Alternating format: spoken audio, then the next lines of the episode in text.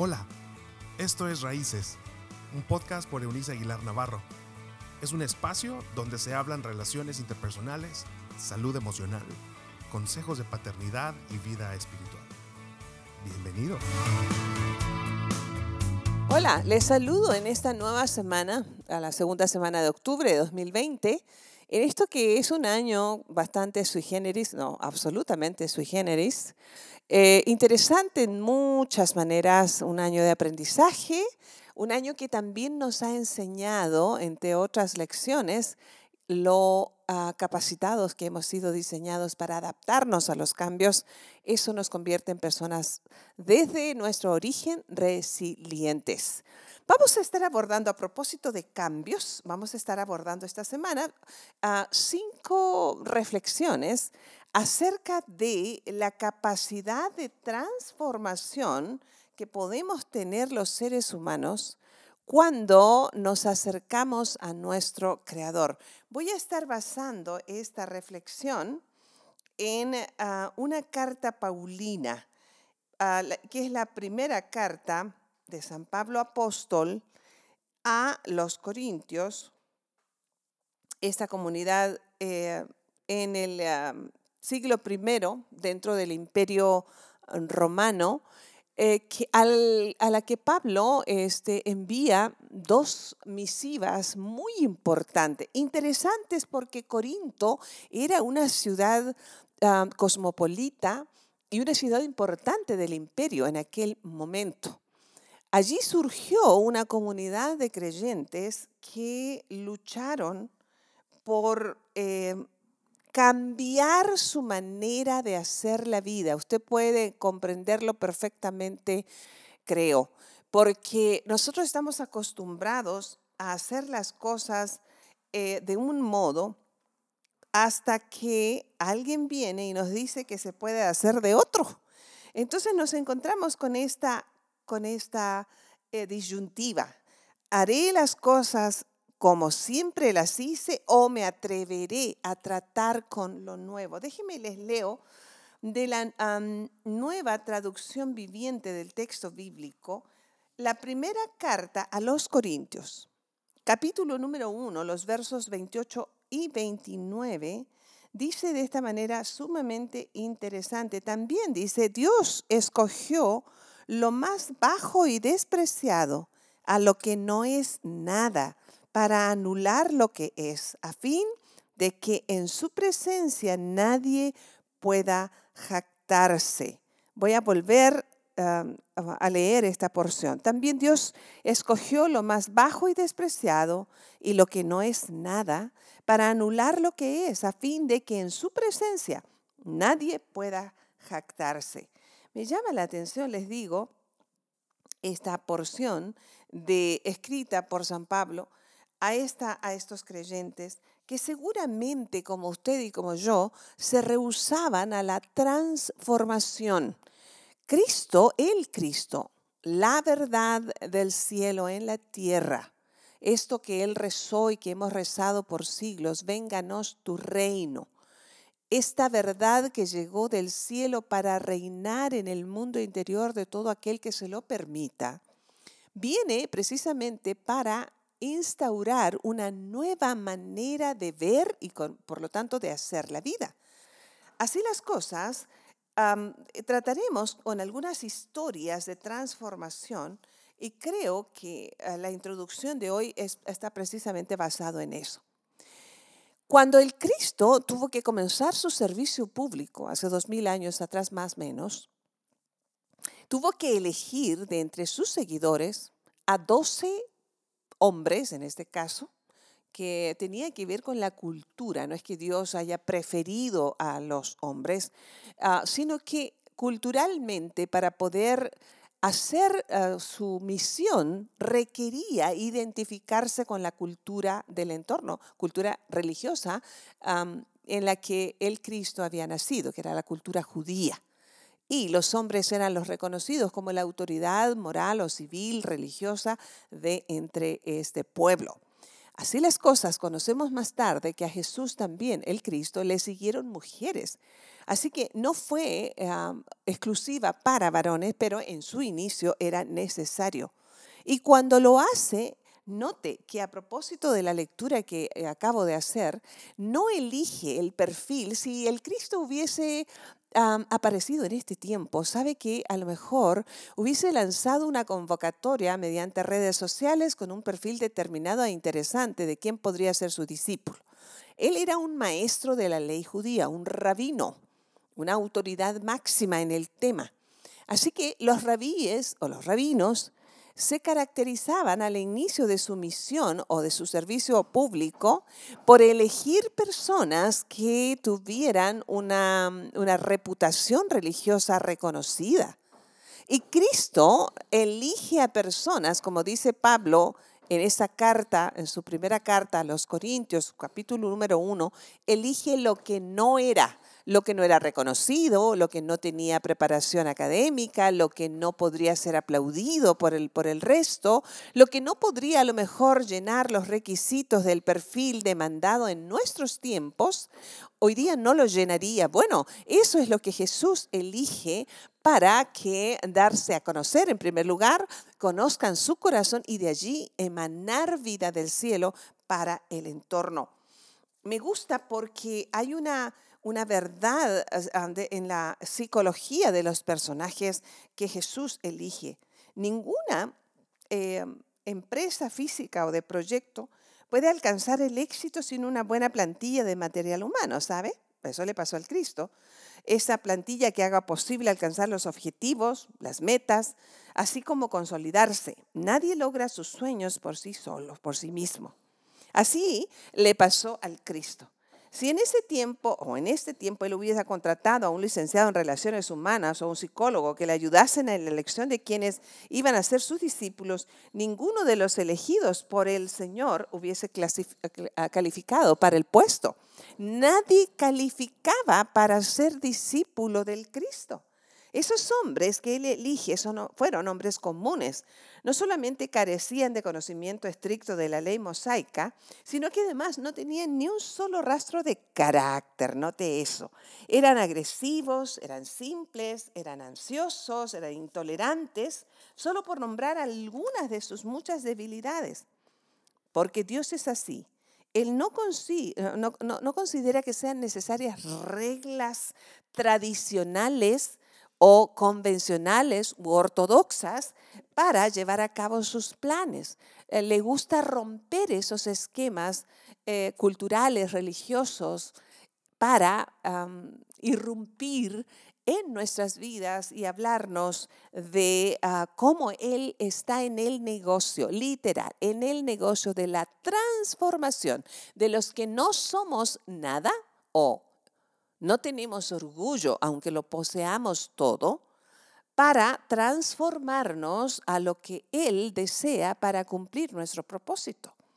Fíjese, la personalidad de los discípulos muestra el nivel de desafío que Cristo decidió enfrentar al elegirles libremente. Él sabía que ellos no representaban ninguna clase de garantías, esto me encanta. pero Estaba dispuesto a mostrarles a ellos y al mundo de lo que se trataba, precisamente la venida de su reino y el poder de su persona, su palabra viva, que ah, se refería a reeditar el inconsciente para una transformadora y renovada manera de vivir. Déjenme les leo un texto de una de las personas más notoriamente transformadas por la verdad del Cristo, fue San Pablo apóstol. Dice en su carta, escribiendo a los creyentes en la ciudad de Roma del siglo I, esta capital del imperio, estas palabras que siguen siendo pertinentes dos mil años más tarde. Dice así, no vivan ya según los criterios del tiempo presente. Al contrario, cambien su manera de pensar para que así cambie su manera de vivir y lleguen a conocer la voluntad de Dios, es decir, lo que es bueno, lo que le es grato, lo que es perfecto. Lo reitero, no vivan ya según los criterios del tiempo presente. ¿Cuáles son los criterios del tiempo presente? Tú y yo sabemos porque los estamos experimentando todos los días. Dice, al contrario, cambien su manera de pensar para que así cambie su manera de vivir y lleguen a conocer la voluntad de Dios. ¿Cuál es? Es decir, dice él mismo, reconocer lo que es bueno, lo que le es grato y lo que es perfecto. En ese contexto es que el Cristo elige. Era necesario revolucionar la personalidad de aquellos hombres para que ellos revolucionaran al resto del mundo. Note la frase. Esta era la revolución más importante de la historia, pero no, no se libraría con armas de fuego o a manos de un ejército de personas. Esta revolución eh, se trataba en realidad del intelecto, hasta entonces conocida en toda la historia de la humanidad. Su estrategia era de lo más absurdo, ya que se haría a través del amor incondicional, el perdón sin límites, la aceptación total, la mansedumbre abrumadora y la tolerancia inexplicable. Este es el tipo de revolución del Cristo bíblico, de esta persona de la que yo me declaro profundamente adicta, al Cristo bíblico. Este que revoluciona el intelecto y el mundo interior completo de las personas que le creen y le obedecen en todo esto que tiene que ver con, le voy a reiterar, un cambio completo de manera de pensar. Mire, amor incondicional, amor al perdón sin límites, la aceptación total, mansedumbre abrumadora y tolerancia inexplicable por dar solamente algunos argumentos de la revolución del Cristo. Este proyecto entonces y hoy parece imposible y también es considerado una locura porque está intrincado meter estos conceptos en la mente de estos hombres iletrados, personas analfabetas a excepción de Judas Iscariote, este Judas el que traiciona al Cristo más tarde. Se sabe que él era el más sofisticado de los discípulos, el de mejor ah, y más elevado nivel socioeconómico y cultural. Y mire lo que hace, eh, lo, que hizo en la vida de este hombre que terminó ah, suicidándose. entonces, ¿sabe? Cristo se anima a tratar con nosotros para impactar la vida de otros rompiendo los esquemas. Nosotros hoy día estamos inmersos en una generación de los famosos influencers, que tienen que ver con personas en redes sociales, que no tienen preparación académica, tal cual los discípulos, estamos de acuerdo. Ok, deje y pasamos por alto eso. Aquellos, otrora discípulos de Cristo, porque no tenían la oportunidad. Estos hoy el que no quiere estudiar hoy día, el que no quiere desarrollarse intelectualmente es porque no quiere. Porque para el que desea superarse intelectualmente es cosa de que quiera. Hay plataforma, ahora sí, en todos los lugares, de todos los gustos y para todas las posibilidades. Entonces, influencers de hoy son temporales, son como ráfagas de, viento caliente, pasan por un rato, apabullan, queman una que otra cohete por allí y desaparecen en el universo, en el cosmos de este, de este nuevo hacer la vida.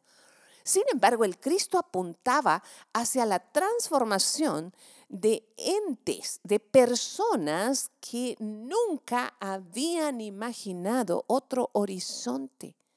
Los discípulos, el 80% de ellos, eran originarios de la parte norte de, de, lo que nosotros conocemos hoy día como Tierra Santa gente campesina, gente sencilla, que olía a pescado, que olía a lo mejor a, carbón, eh, porque estaban acostumbrados a las tortillas de harina muy típicas del noreste de México, en la versión de, de, Medio Oriente, gente que no vestía marcas de túnica, no, no, no llevaba eh, joyería eh, de Gucci, que todavía no, no existía entonces, ¿cierto?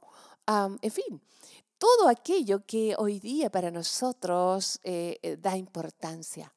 ¿Qué quieres hacer con tu vida? ¿Hasta dónde quieres influir? ¿A quién quieres tocar? Yo te animo a ser más ambicioso que un influencer de nuestro tiempo. A mí me encantaría pasar al recuerdo de las personas más que por la moda, más que por mi modo de hablar, a lo mejor o mi estilo de caminar o de vestir o lo que sea superficial, eh, los carros que se usan, las bolsas de o los zapatos de diseñador o el corte de cabello tal o cual o porque interpreto un tipo o, eh, exclusivo de ritmo o de melodía yo quiero trascender por estas características transformadoras que a las que Cristo llevó a estos hombres, ah, invitándoles a lo que San Pablo nos, nos invitó a todos más tarde, a no vivir según los criterios del tiempo presente, sino a cambiar nuestra manera de pensar para que así cambie nuestra manera de vivir. Eso es lo que significa la palabra, por cierto, arrepentimiento. No es, una, no es un término religioso, sino un, un término militar. Usted va hacia una dirección, ha hecho las cosas siempre así, ha pensado siempre así, ha hablado siempre así, ha hecho las relaciones eh, interpersonales siempre de alguna manera. Usted ha hecho los negocios también de cierta manera. Usted hace la comida de cierta manera. Usted hace su matrimonio y su paternidad de cierta manera. Arrepiéntase arrepiéntase, cambie su manera de pensar, déjese transformar por el especialista en la conducta transformadora que es el Cristo y su verdad inalterable. Esta semana estaremos hablando de historias que fueron expuestas al Cristo. ¿Quiénes de ellos se permitieron una transformación? Y hubo alguien que sentado a los pies del Cristo, escuchando el mismo sermón, la misma calidad de contenido de lo que hablaba el Cristo, nunca se dejó transformar y su fin fue un fin desastroso. Está en nosotros entonces si queremos ser como el resto, si queremos ser el, como el común de las personas, si queremos tener un matrimonio común, si queremos tener amigos como lo común, si queremos tener una comunidad de fe demasiado común, ah, o simplemente conformarnos con formas religiosas ancestrales pasadas de moda, deja usted de moda como si esto fuera una moda, sino pasadas de la, de la realidad, poco adaptadas a nuestra, a nuestra generación, aun cuando conservemos la esencia del Cristo, somos transformados por Él a la imagen misma de quien fue Él en su carácter. Está en nuestras manos, es más, está en nuestra decisión, está en nuestro interior. Llegar a sentarnos como esos hombres comunes para llegar a transformar el mundo. Dejémonos transformar en nuestro mundo personal en primer lugar y entonces transformaremos todo nuestro entorno. Dios y Padre, en esta hora, gracias por acordarte de nosotros. No somos de pueblos importantes, a lo mejor no es muy rimbombante el nombre del pueblo en que nacimos. A lo mejor no portamos la ropa más fina o no nos hemos relacionado con las personas que el mundo común reconoce como importantes. Pero somos tus hijos, somos tu creación y tú tienes grandes planes para la gente común como nosotros. Solo quieres una persona común que te crea para volverla extraordinaria. Queremos ser personas extraordinarias que trasciendan en amor, en gracia, en pasión, en generosidad, en bondad, en amabilidad, en perdón, en todo lo que es la dádiva extravagante. Queremos ser transformados, queremos arrepentirnos en ese contexto del término. Gracias por acordarte de nosotros y llevarnos este mensaje hoy hasta nuestra conciencia.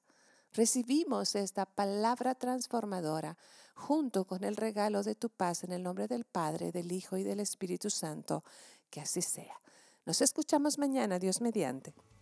Chao, chao. Gracias por habernos acompañado en este episodio de Raíces. Te invitamos a que te suscribas en la plataforma de tu preferencia. Y también que puedas compartir con aquellos que están en tu mundo de este contenido. Puedes seguir conectado a través de la página web www.euniceaguilar.com.